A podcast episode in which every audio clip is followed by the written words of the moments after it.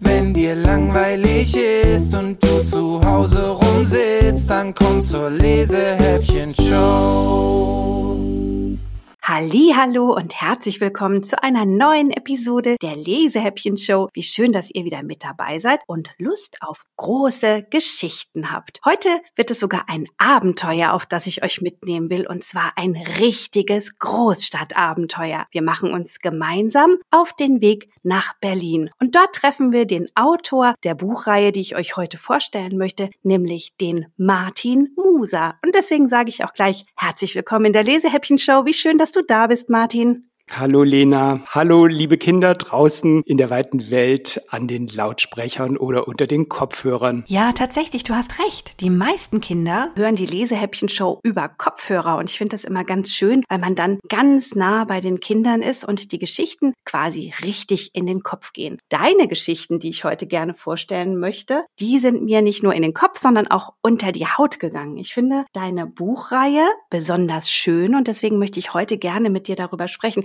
Ich überlasse es aber dir als Autor zu sagen, wie deine Bücher heißen. Die haben diesen wahnsinnig schwer auszusprechenden Titel nie wahr sein. Und es gibt drei Bände, also nie wahr sein 1, Kann er wohl nie wahr sein 2 und kann er wohl nie wahr sein? Drei. Die meisten fragen sich ja, kann er wohl nie wahr sein? Was soll denn das sein? Das ist ganz einfach zu erklären. Das heißt einfach, kann ja wohl nicht wahr sein und ist in einem Wort so geschrieben, wie man es spricht. Und zwar, weil es so ein bisschen den Berlin-Brandenburger Dialekt zu imitieren versucht, weil da spielt die Geschichte ja, wie du schon erzählt hast, sozusagen zwischen Berlin und Brandenburg oder Brandenburg und Berlin. Der erste Band heißt übrigens, manchmal muss man einfach verduften. Und die beiden Hauptpersonen, die in dieser Geschichte vorkommen, sind Finn und Jolla. Wie genau sind denn die Helden deiner Geschichte entstanden? Ich glaube, ich habe da gar nicht so groß drüber nachgedacht, als ich die beiden erfunden habe. Und das war auch ein, ähm, sage ich mal, an Umwegen reicher Weg, um zu Finn und Jolla zu kommen. Denn ursprünglich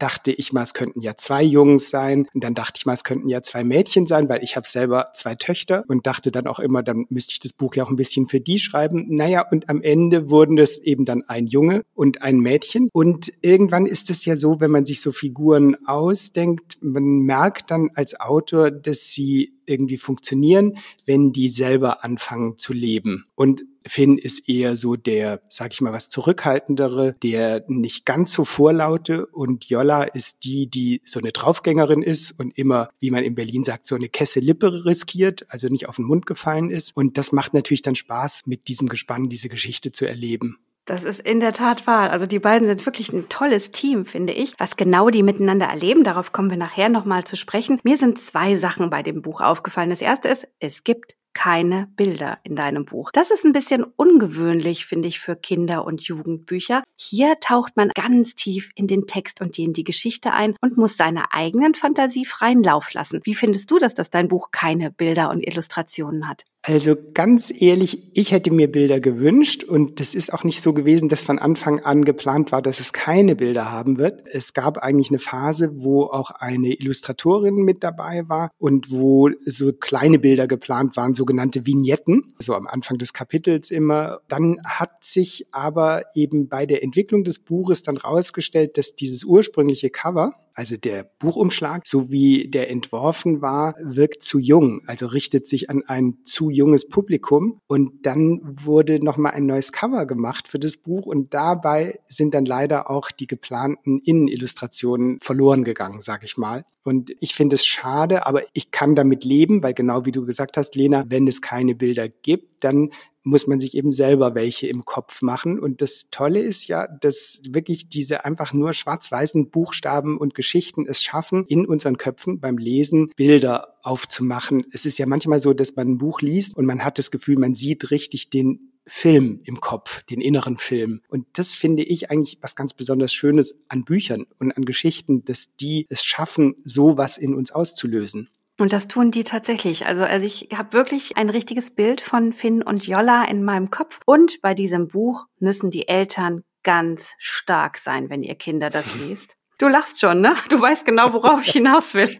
Ich glaube. also vermute. ganz ehrlich, Ganz ehrlich, Martin, du hättest in dem Buch irgendwo so einen kleinen Zusatz noch haben müssen. Warnhinweis, bitte, liebe Kinder, macht das zu Hause alles nicht nach. Weil bei ihrem Großstadtabenteuer machen Finn und Jolla Dinge, oh Gott, ich als Mama bin fast ohnmächtig geworden. Die fahren dann Traktor im ersten Band. Was lassen die sich noch alles einfallen, wo man eigentlich, du bist doch selber Vater. Wie kommt man denn da drauf?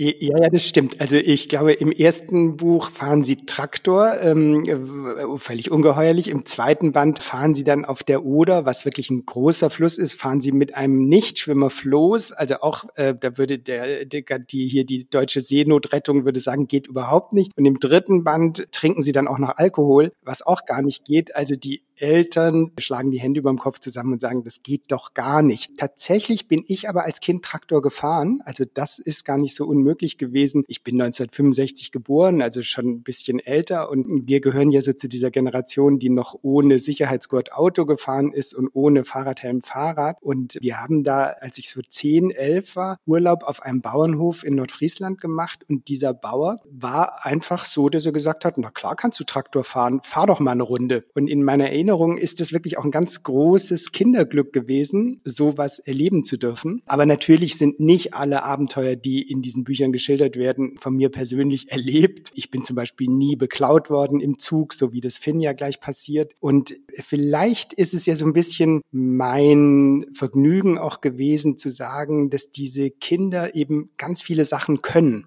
dass Kinder in der Lage sind, Sachen zu machen, die Erwachsene ihnen oft nicht zutrauen, beziehungsweise wo Erwachsene dann sagen, um Gottes Willen, Kind, das ist doch viel zu gefährlich. Und ich glaube, aus der Kinderperspektive ist es oft gar nicht so. Wir leben ja heute so in der Zeit, wo Kinder eher so behütet aufwachsen. Und ich weiß selber auch, dass ich als Kind Sachen gemacht habe, wenn Erwachsene dabei gewesen wären, die hätten da wahrscheinlich nicht zugucken können, ohne große Angst zu haben. Wir sind auch auf Bäume geklettert und die waren so hoch wie ein Haus. Ne? Und wenn man da als Achtjähriger runterfällt, dann ist es ja auch wirklich gefährlich.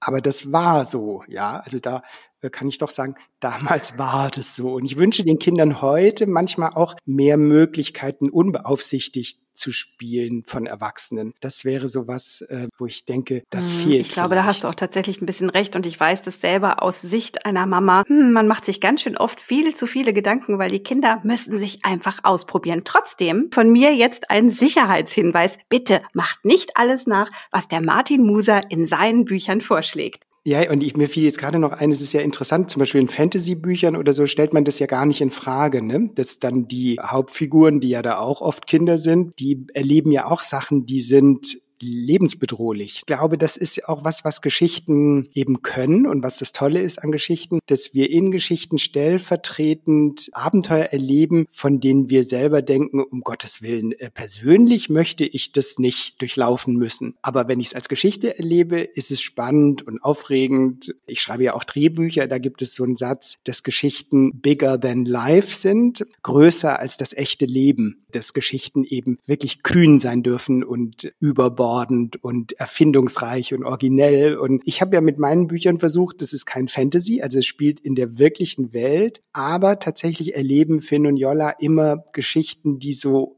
bisschen krasser sind, ja, als das echte Leben. Also wenn man die drei Bände hintereinander liest, dann denkt man, ist ja Wahnsinn. Die treffen sich einmal im Jahr, immer in Sommerferien, und jedes Mal gibt es so ein gigantisches Abenteuer. So ist das echte Leben ja nicht.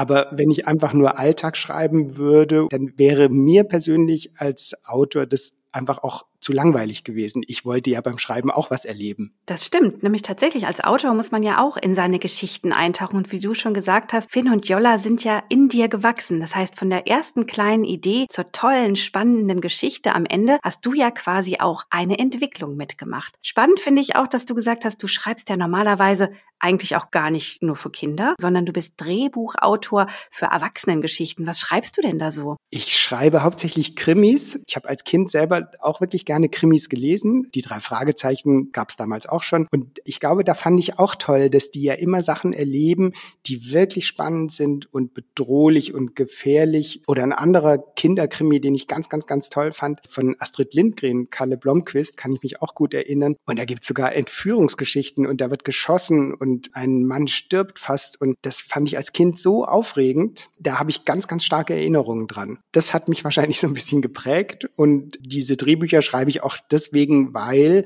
kann man ja hier auch mal sagen. Kinder fragen ja auch oft, wie ist denn das so als Autor? Verdient man da Geld, viel oder wenig? Also Drehbücher schreibe ich auch, weil es da leichter ist, Geld zu verdienen als als Kinderbuchautor. Kinder brauchen spannende Geschichten. Und das ist dir tatsächlich mit Kann ja wohl nie wahr sein, total gelungen. Und jetzt würde ich sagen, haben wir fast genug gequatscht. Lieber Martin, es war eine große Freude, dich als Autor, als Gast in der Lesehäppchen-Show zu haben. Und ich danke dir natürlich auch, dass du uns ein signiertes Exemplar deines wunderbaren Buchs für die Lesehäppchen-Verlosung mitgebracht hast. Also, ich hoffe, wir sehen uns mit Band 4 vielleicht wieder oder hören uns. Wie sieht's aus, Martin? Gibt es da schon Pläne? Nee, gibt es ehrlich gesagt nicht. Ganz viele Kinder schreiben mir, wann kommt Band 4 und 5 und 6 und dann muss ich immer zurückschreiben, äh, ich glaube gar nicht, weil für mich ist es so, dass diese Geschichte von Finn und Jolla zu Ende erzählt ist und die jetzt ohne mich groß werden können. Was jetzt eben noch rauskommt, ist ein Buch über Nuschki, diesen dreibeinigen Hund, der im zweiten Band eine Rolle spielt. Und das hat, da schließt sich jetzt ein bisschen der Kreis, sogar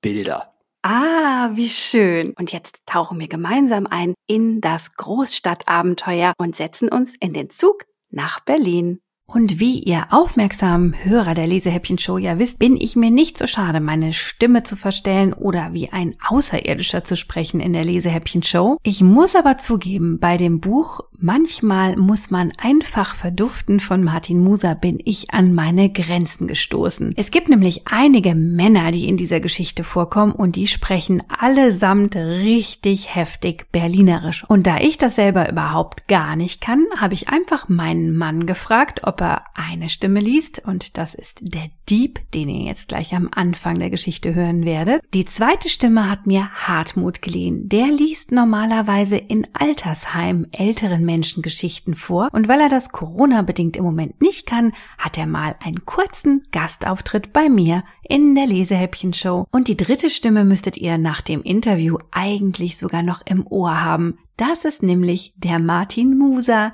der spricht den Polizisten. Jetzt lehnt euch aber entspannt zurück und taucht mit mir ein in dieses wunderbare Großstadtabenteuer. Hackmack mit der dicken Tüte. Finn schaut auf den leeren Platz neben sich und ist ein bisschen aufgeregt. Es ist das erste Mal, dass er ganz alleine mit dem Zug fährt. Er hat Mama und Papa schon tausendmal erklärt, dass er das kann. Aber Mama hat immer gesagt, erst wenn er zehn ist. Und bis dahin sind es eigentlich noch drei Wochen und zwei Tage. Aber das hier war ein absoluter Notfall. Papa musste ganz schnell ganz viele Bärlauch-Tofu-Buletten machen. Für ein Wellness-Hotel, wo die Gäste ganz viel Geld dafür bezahlen, dass sie nur so gesunde Sachen zu essen kriegen. Und weil das so ein wichtiger Auftrag war, hatte Papa keine Zeit, den ganzen Weg mit nach Berlin zu fahren wie sonst. Papa hat Mama angerufen und sie haben gleich wieder rumgestritten und Papa hat ins Telefon geschrien, warum soll ich ihn immer bringen? Du könntest ihn ja auch mal abholen. Und dann war es schon fast zu spät und sie mussten ganz schnell zum Bahnhof in Neustrelitz rasen. Der Regionalexpress mit den Doppelstockwagen stand schon da. Papa ist kurz mit eingestiegen, oben war fast noch alles frei und Finn hat sich gleich in die erste Vierergruppe gesetzt. Papa hat ihn umarmt und keine Angst, das klappt schon alles gesagt. Dann ist er ganz schnell wieder ausgestiegen, gerade noch rechtzeitig, bevor die Türen zugegangen sind und der Zug losgefahren ist. Finn hatte auch gar keine Angst. Ihm war höchstens ein bisschen mulmig im Bauch, weil alles so schnell gehen musste und er gar nicht richtig Tschüss sagen konnte. Draußen auf dem Bahnsteig ist Papa dann noch ein Stück neben dem anfahrenden Zug hergelaufen und hat gewinkt, bis Finn ihn nicht mehr sehen konnte. Die Bremsen quietschen. Der Zug hält in Fürstenberg. Die Lautsprecherstimme sagt, sehr geehrte Fahrgäste, bitte achten Sie beim Einsteigen auf den Höhenunterschied zwischen Zug und Bahnsteigkante. Ein paar Leute steigen aus, ein paar ein. Durchs Fenster sieht Finn einen Mann mit einer Bierdose in der Hand. Er hat es besonders eilig und drängelt sich in den Wagen, bevor die anderen ausgestiegen sind. Die Uhr auf dem Bahnsteig zeigt zehn Minuten nach sieben. Hinter dem Bahnhof leuchtet der Turm der Burg in der Abendsonne. Finn weiß, dass es eigentlich gar keine Burg ist, sondern ein altes Kraftfutter-Mischwerk. In der DDR wurde da massenweise Futter für Tiere gemacht. Das hat Papa ihm alles erklärt. Auch, dass die DDR eine Hälfte von Deutschland war, bevor beide Hälften wieder zusammenkamen. Das hieß Wiedervereinigung und ist schon ziemlich lange her. Finn war da noch gar nicht auf der Welt. Der Mann mit der Bierdose kommt die Treppe hochgepoltert. An seinem Handgelenk schlackert raschelnd eine große graue Plastiktüte. Finn denkt, dass der Mann vielleicht einer von diesen Müllsammlern ist, die manchmal durch die Züge gehen, aber statt Müll zu sammeln, lässt der Mann seine Tüte auf den Sitz gegenüber von Finn fallen und setzt sich selbst daneben. Na, Kleiner, alle schick? Er zieht den Reißverschluss seiner Trainingsjacke auf und prostet Finn über den Tisch zu. Hoch die Tassen! Finn kann seinen Bieratem riechen und schaut schnell wieder aus dem Fenster. Er hasst es, wenn die Leute ihn Kleiner nennen. Erstens ist er gar nicht klein, sondern der drittgrößte in der Klasse und zweitens soll er ja auch nicht einfach Hey Alter zu einem Erwachsenen sagen, obwohl so richtig erwachsen sieht der Mann gar nicht aus. Er hängt breitbeinig auf dem Sitz und trägt ein verwaschenes T-Shirt mit dem Aufdruck Hackmack. Soll das ein Name sein? Verstohlen schaut Finn den Mann weiter an. Er hat so eine komische Frisur, wo die Haare oben lang und an den Seiten ganz kurz sind und in den Ohren dicke schwarze Ringe. Der Mann bemerkt Finns Blick und grinst ihn an. Fährst du hier ins Alleine? Finn nickt knapp und versucht nicht dauernd auf die Ohrläppchen zu starren. Die Löcher in den Ringen sind so groß, dass man durchgucken kann. Die Haut drumherum spannt wie ein Flitzegummi. Das tut doch bestimmt total weh. Aber Hackmark scheint sich pudelwohl zu fühlen. Er nimmt einen großen Schluck aus der Dose, bläst die Backen auf und rülpst laut. Maulfurz. Er lacht und das Lachen klingt selbst wie ein langer Rülpser. Sorry, aber das musste raus. Finn zieht vorsichtshalber seinen Rucksack näher an sich heran. Mama und Papa haben ihm immer wieder gesagt, bestimmt hunderttausend Mal, wenn ihm jemand komisch vorkommt oder so, soll er anrufen. Finn hat nur genervt genickt. Ja, ja, das weiß er doch seit hunderttausend Jahren. Immer machen sich die Erwachsenen Sorgen, dass irgendetwas passieren könnte. Aber jetzt guckt er zur Sicherheit doch mal in seinem Rucksack nach. Alles da. Sein Handy, das Portemonnaie mit der Fahrkarte und die Box mit Papas Spezialstullen. Finn holt das Handy heraus und schaut auf das Display mit dem Hintergrundbild. Ein Foto von Tabs. Er hat es gerade gemacht, als Tabs gegähnt hat, und mit ihren spitzen Zähnen sieht sie ein bisschen aus wie ein Säbelzahntiger. Tabs, das ist noch so eine Geschichte. Mama hat sie vor einem Jahr aus dem Tierheim geholt, nachdem Papa ausgezogen ist. Eltern können echt komisch sein. Jahrelang darf man kein Haustier haben und dann trennen sie sich und schwupps kriegt man eine Katze. Oder sie haben einen dringenden Job und schwupps darf man alleine Zug fahren. Finn legt das Handy zurück in den Rucksack und zieht den Reißverschluss mit dem Krokodilanhänger zu. Eine Weile guckt er auf die Zickzackfäden der Oberleitungen draußen. Dann hört er ein metallisches Klacken. Auf der anderen Seite des Tischs drückt Hackmack an der Bierdose herum. Er reckt die Arme und gähnt. Ganz schön öde hier, wa? Finn nickt wieder nur stumm. Hackmack lässt nicht locker. Willst ne Runde zocken? Er zieht ein Kartenspiel aus seiner Jacke und lässt die Karten knatternd durch die Luft fliegen, von einer Hand in die andere. Pass auf, Sagt er und grinst Finn an. ich zeig dir mal einen Trick. Hackmack senkt verschwörerisch die Stimme und beugt sich über den Tisch, so dass Finn wieder seinen Bieratem riechen kann. Ich kann nämlich zaubern. Hackmack hält ein paar Karten hoch und fächert sie auf. Siehst du die vier Karten hier? Karo, Herz, Pik und Kreuz Bube. Finn nickt achselzuckend. Die sind ne Bande und zusammen drehen die jetzt ein richtig große Ding. Hackmack schiebt die vier Buben zusammen und legt sie verdeckt auf den restlichen Kartenstapel.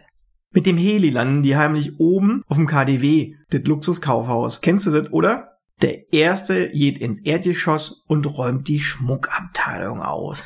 Brillis, Uhr, Jolt. Hackmack nimmt die oberste Karte ab und steckt sie wieder in den Stapel.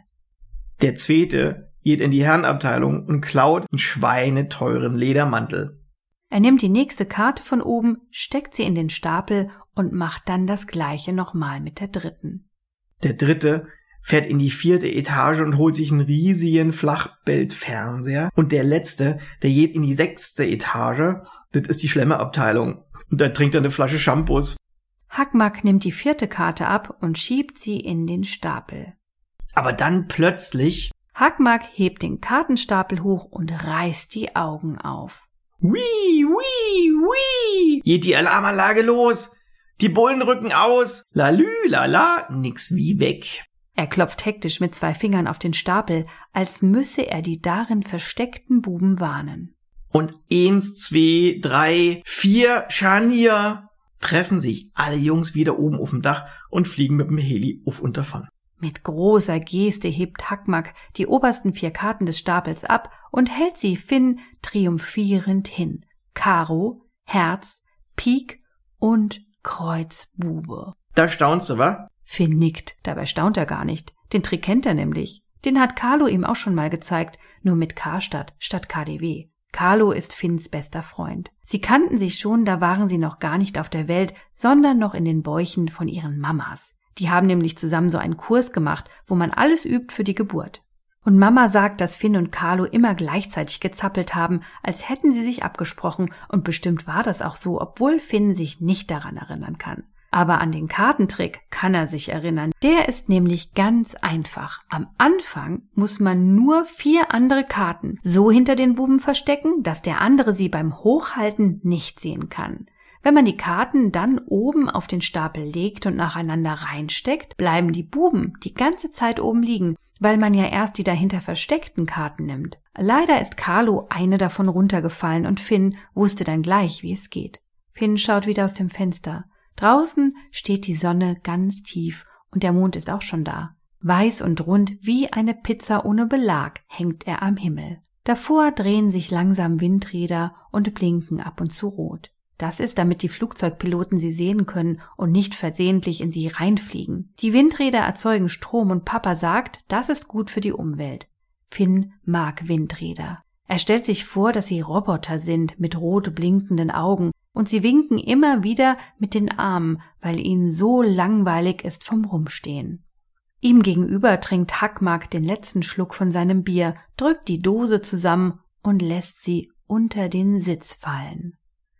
Der Zug wird langsamer. Auf der Leuchtanzeige am Ende des Waggons steht der nächste Halt, Gransee. Hackmack nimmt die Karten vom Tisch und steht auf. Pass auf, Kleiner, jetzt zeig ich dir noch einen Trick. Zum Abschied, der ist richtig gut. Den hast du noch nicht gesehen, das verspreche ich dir. Er macht eine ausladende Bewegung und dabei fallen ihm die Karten aus der Hand. Sie flattern durch die Luft und landen kreuz und quer zwischen den Sitzen. Hackmack flucht. Scheiße, das gibt's doch nicht. Er bückt sich und sammelt die Karten eilig auf. Dabei kann man voll seine Architektur sehen. Das sagt Mama immer, wenn Finns Hose auf Halbmast hängt und die Poritze rausguckt. Früher fand Finn das lustig und hat seine Hose manchmal absichtlich hängen lassen, damit Mama es sagt. Jetzt findet er es peinlich. Und Hackmacks Ritze will er auch nicht sehen, also guckt er schnell weg. Dabei fällt sein Blick auf die Kreuz 10, die unter dem Tisch gelandet ist. Er beugt sich runter und muss den Arm ganz lang ausstrecken, damit er sie erreicht. Als er wieder unter dem Tisch hervorkriecht, reißt Hackmack ihm schnell die Karte aus der Hand. Er stopft die Karte hastig in seine Jacke, schnappt die Plastiktüte und wirft sie sich wie ein Sack über den Rücken. Nu aber hinne. Pass auf, jetzt verdünnisiert mir. Abracadabra. Hackmack gestikuliert mit seiner Hand durch die Luft, als würde er einen Zauberstab schwingen. Dazu geht er rückwärts durch den Gang und rudert immer doller mit der Hand. Es sieht aber überhaupt nicht wie Verdünnisieren aus, eher wie ein einarmiger Schwimmer, der durch Wackelpudding paddelt. Auf jeden Fall ziemlich bescheuert. Der Zug ruckelt und hält an. Finn hört das Zischen der sich öffnenden Türen. Hackmack hat die Treppe erreicht. Er winkt nochmal, dreht sich um und poltert dann eilig die Stufen runter. Durchs Fenster sieht Finn, wie Hackmack aussteigt und mit seiner dicken Tüte auf dem Rücken zügig über den Bahnsteig geht. Der Zug fährt wieder an und Hackmack verschwindet aus Finns Blick. Finn ist froh, dass er weg ist. Kapitel 2 Ein Schaffner schafft Probleme. Die Fahrscheine bitte. Kaum hat der Zug den Bahnsteig verlassen, kommt der Schaffner die Treppe hoch. Er trägt eine blaue Uniform und eine rote Krawatte. Finn will nach seinem Rucksack greifen, aber der ist plötzlich weg. Liegt nicht mehr neben ihm auf dem Sitz. Hä? Gerade war er doch noch da. Finn guckt unter dem Tisch. Verwirrt steht er auf, schaut sich um, geht in die Knie, kriecht unter den Sitz, sucht den Boden ab. Nichts. Nur die verbeulte Bierdose liegt da. Von oben kommt die Stimme des Schaffners. Na, junger Mann, willst dich verstecken? Nein. Finn steht schnell auf. Der Schaffner hat seine Brille ganz nach vorne auf die Nasenspitze geschoben. Er mustert Finn streng über die Gläser hinweg. Wo ist denn deine Mama oder dein Papa? Ich, ich fahr allein. Na, dann zeig mir mal deine Fahrkarte. Finn wird es ganz heiß. Was jetzt? Er schaut den Schaffner an und schluckt. Ich, sie, sie ist in meinem Rucksack. Dann hol sie halt besser raus. Der Schaffner guckt ihn jetzt an wie Frau Henschke Pohl, wenn er beim Diktat wieder das mit einem S statt das mit zwei S geschrieben hat. Das geht nicht, sagt Finn, und es ist ihm völlig egal, ob das mit einem S oder mit zwei S geschrieben wird. Er ist weg, also mein Rucksack ist weg. Gerade war er noch da, hier auf dem Sitz. Der Schaffner legt die Stirn in Falten. So, so, der Rucksack ist weg. Wo willst du denn hin? Wie alt bist du überhaupt? Finn fängt an zu schwitzen. Jetzt wäre er doch froh, wenn Papa neben ihm sitzen würde. Der würde dem Schaffner alles erklären und der würde dann auch nicht so doofe Fragen stellen. Zehn, antwortet Finn. Also in drei Wochen und zwei Tagen. Und ich fahre nach Berlin zu meiner Mutter. Und deine Mutter, weiß sie das denn, dass du zu ihr fährst? Was für eine blöde Frage, denkt Finn und nickt. Klar weiß Mama das. Sie holt ihn ja am Bahnhof ab. Die anderen Reisenden im Wagen schauen nun alle zu ihm und dem Schaffner rüber, der mit seiner behaarten Hand den wenig behaarten Kopf kratzt. Deine Mutter hat die denn auch einen Namen? Finn nickt. Svenja. Und weiter? fragt der Schaffner. Utschik. Der Schaffner zieht die Augenbrauen hoch. Utschik? Finn nickt wieder. Fehlt nur, dass der Schaffner jetzt nachfragt. Utschik wie Flutschik? Das sagen nämlich alle, wenn sie den Namen zum ersten Mal hören. Aber der Schaffner zum Glück nicht. Stattdessen sagt er, Ah, Svenja Utschik. Vielleicht können wir die Svenja Utschik ja dann mal anrufen und fragen, ob sie weiß, dass ihr Sohnemann ganz allein hier unterwegs ist. In dem Moment fällt Finn ein, dass er Mama gar nicht anrufen kann. Sein Handy ist ja auch im Rucksack. Er spürt, wie ihm Tränen in die Augen schießen. Es war doch ganz neu und er hat es sich selbst verdient. Jede Woche einen Euro von Frau Buchhorn aus dem vierten Stock dafür, dass er immer die Zeitung hochbringt und den Müll runter. Müll. Finn durchzuckt ein Gedanke. Na klar, Müll, Mülltüte. Deswegen war die auf einmal so dick. Dieser Hackmack war's. So was Fieses. Er hat die Karten mit Absicht unter den Tisch fallen lassen und als Finn sich unter den Tisch gebeugt hat, hat er den Rucksack ganz schnell in seine Tüte gepackt. Der Mann mit der Tüte war's, sagt Finn aufgeregt. Der Schaffner stößt laut schnaubend Luft aus. Der Mann mit der Tüte? Ich sehe hier aber keinen Mann mit einer Tüte. Ja, er ist ja auch schon ausgestiegen in Gransee. Finn zeigt beschwörend auf den Sitz gegenüber. Er saß da, er hatte Löcher in den Ohren und auf seinem T-Shirt stand Hackmack. Wir müssen die Polizei rufen, dann können die ihn vielleicht noch schnappen. Der Schaffner schüttelt den Kopf. Nee, nee. Erstmal rufen wir schön bei dir zu Hause an. Er zieht sein Diensthandy aus der Tasche. Ich hoffe, du weißt wenigstens die Nummer. Finn nickt. Null, drei, null, vier, äh, neun, eins. In der Aufregung fangen die Zahlen in seinem Kopf an zu tanzen. Äh, nein, vier, eins, neun. Er stockt. Genervt lässt der Schaffner das Handy sinken. Ja, wie denn jetzt? Finn versteht das nicht. Normalerweise kann er ihre Nummer nur so runterrasseln, aber jetzt ist sie auf einmal wie weggelöscht. Und Mamas Handynummer, die weiß er doch erst recht nicht. Eine Frau mit kurzen grauen Haaren zwei Reihen weiter vorne hat das Gespräch verfolgt und schaltet sich nun ein. Nun lassen Sie doch den Jungen, Sie bringen ihn ja ganz durcheinander. Ich zahle die Fahrkarte. Was kostet sie denn? Finn schöpft Hoffnung. Er hatte die Frau bisher gar nicht bemerkt. Sie zieht einen Zehn-Euro-Schein aus ihrem Portemonnaie und hält ihn dem Schaffner hin. Aber der blafft sie nur an. Kennen Sie den Jungen? Nein. Was mischen Sie sich dann ein? Ich will einfach nur helfen. Wollen Sie etwa die Verantwortung übernehmen? 030 platzt es aus Finn heraus. Ihm ist die Nummer wieder eingefallen und er sagt sie ganz schnell, damit er sie nicht wieder vergisst. 030 491 1949. Der Schaffner tippt mit seinem dicken Zeigefinger und schaut dabei über seine Brille auf das Handy in seiner Hand. Äh, 030? Finn nickt und wiederholt. 4911949. Der Schaffner drückt die Wahltaste und hält das Handy ans Ohr. Hallo? Der Schaffner hält sich das andere Ohr zu, um besser hören zu können und ruft wieder laut ins Telefon. Hallo, wer ist da? Herr Larifari? Finn fällt ein Stein vom Herzen. Das muss Mukta sein. Mukta ist Mamas neuer Freund und wohnt öfters bei ihnen. Er heißt aber nicht Larifari mit Nachnamen, sondern El Fadil. Der Schaffner redet weiter und wird dabei immer lauter. Also, Herr Larifari, ich hab hier einen Jungen namens... Er schaut Finn fragend an. Finn, sagt Finn. Äh, einen Jungen namens Finn. Und ich möchte mit der Mutter sprechen. Der Schaffner lauscht einen Moment und legt die Stirn noch tiefer in Falten. Wie, nicht da? Was für ein Kurs? Finn fällt ein. Klar, um diese Zeit ist Mama immer beim Yoga. Ah, das hatte er ganz vergessen. Und von da geht sie dann direkt zum Bahnhof, um ihn abzuholen. Die Miene des Schaffners wird immer mürrischer, je länger er lauscht. Sie sind also nicht der Vater. Dann sind Sie auch nicht sorgeberechtigt.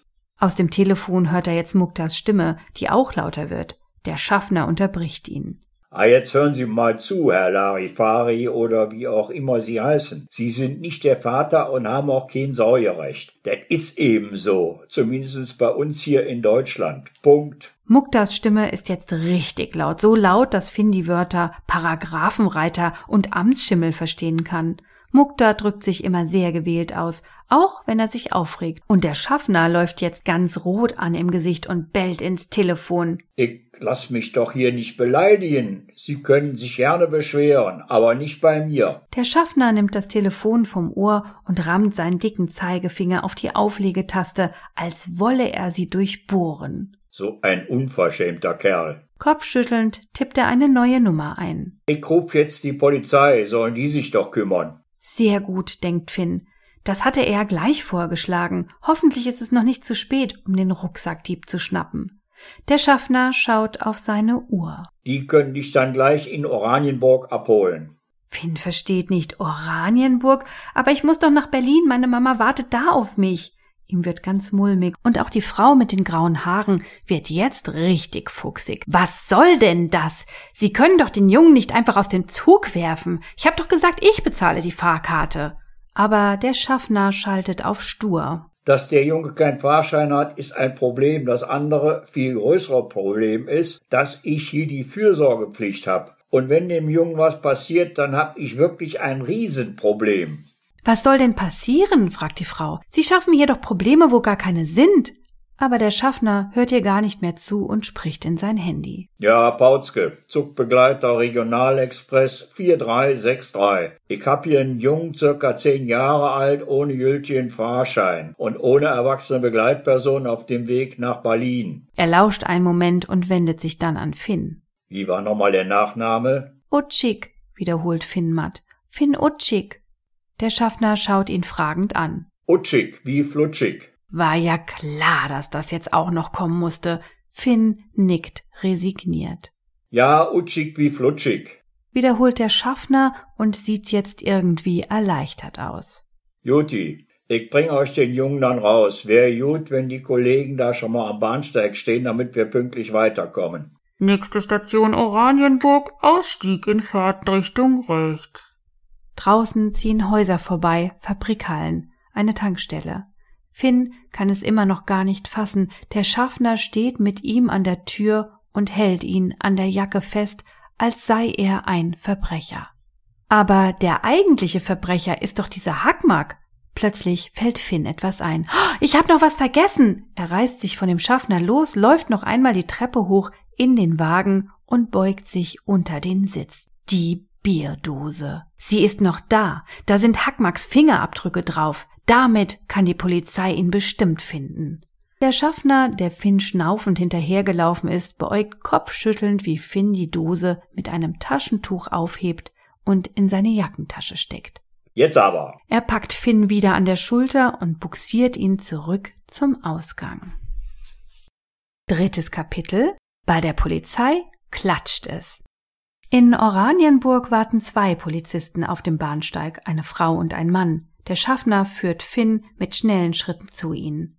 Die Polizistin ist groß, alles an ihr ist lang, sogar ihr Gesicht. Ihr Kollege dagegen ist eher rundlich und nicht viel größer als Finn. Er sieht fast original so aus wie ein Kommissar aus dem Fernsehen, der von dem Mukta immer sagt, dass er so ein miserabler Schauspieler ist. Mukta ist nämlich auch Schauspieler und er hat auch schon mal in einem Tatort mitgespielt, ein Flüchtling aus Afrika, der abgeschoben werden soll. Zum Glück hat das nicht geklappt, weil der Kommissar das verhindert hat. Mukta würde auch gern mal einen Kommissar spielen, aber meistens ist er entweder Flüchtling oder einer von den Bösen. Nachdem der Schaffner Finn an die Polizisten übergeben hat und wieder in den Zug gestiegen ist, schaut die Lange lächelnd auf Finn runter. Bist du abgehauen, wa? Finn schüttelt den Kopf, erklärt nochmal alles und zeigt den Polizisten die zusammengequetschte Bierdose mit den Fingerabdrücken drauf. Und er sagt auch, dass Mama ihn am Hauptbahnhof in Berlin erwartet und er dort unbedingt ganz schnell hin muss. Aber die Polizisten interessiert das alles nicht. Der Runde wirft nur einen kurzen Blick auf die Bierdose und schnauft genervt. Na, da haben die von der Bahn uns ja wieder mal ein Ei gelegt sagt er, und dafür, dass er so dick ist, klingt seine Stimme überraschend piepsig. Ein bisschen wie ein Vogel, denkt Finn und überlegt, was für ein Ei der Runde wohl meint. Klären wir alles ab, sagt die Lange und nickt Finn beruhigend zu. Aber erstmal fahren wir auf die Wache. Die Polizisten eskortieren Finn durch das Bahnhofsgebäude zu dem Polizeiauto, das direkt vor dem Eingang geparkt ist. Die Lange öffnet die hintere Tür und Finn setzt sich auf die Rückbank. Der Runde quetscht sich hinter das Steuer, dann fahren sie los. Finn schaut durch das Seitenfenster auf die in der Dämmerung vorbeiziehenden Häuser. Er war noch nie in Oranienburg und es ist das erste Mal, dass er in einem Polizeiauto fährt. Schade nur, dass die Polizisten das Blaulicht und die Sirene nicht anmachen. Vorne packt die Lange eine mit Wurst belegte Stulle aus. Sie dreht sich zu Finn um. Hast du Hunger oder Durst? Magst du Buttermilch? Sie hält ihm einen Plastikbecher hin. Finn schüttelt schnell den Kopf. Er hasst Buttermilch. Das eine Mal, wo er sie bei Papa probiert hat, hat er sich die Nase zugehalten und es hat trotzdem immer noch scheußlich geschmeckt. Die Polizistin öffnet den Becher und trinkt.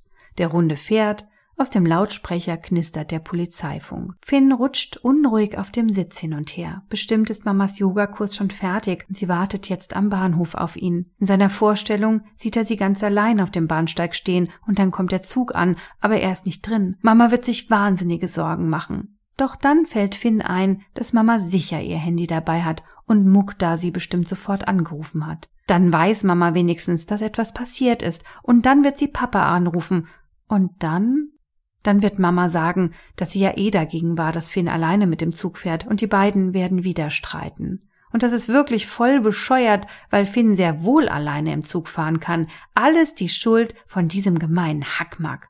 Finn ist jetzt richtig wütend, so ein mieses Schwein. Dabei ist Schwein eigentlich ein viel zu netter Ausdruck, denn Finn mag Schweine. Eigentlich müsste er sagen, so eine fiese Mücke. Denn Mücken kann er überhaupt nicht leiden. Aber das klingt auch wieder viel zu nett für einen Dieb. Das Polizeiauto fährt auf eine Kreuzung zu. Die Ampel vor ihnen springt auf gelb. Der Runde tritt aufs Gaspedal und piepst. Dit schaffen wir!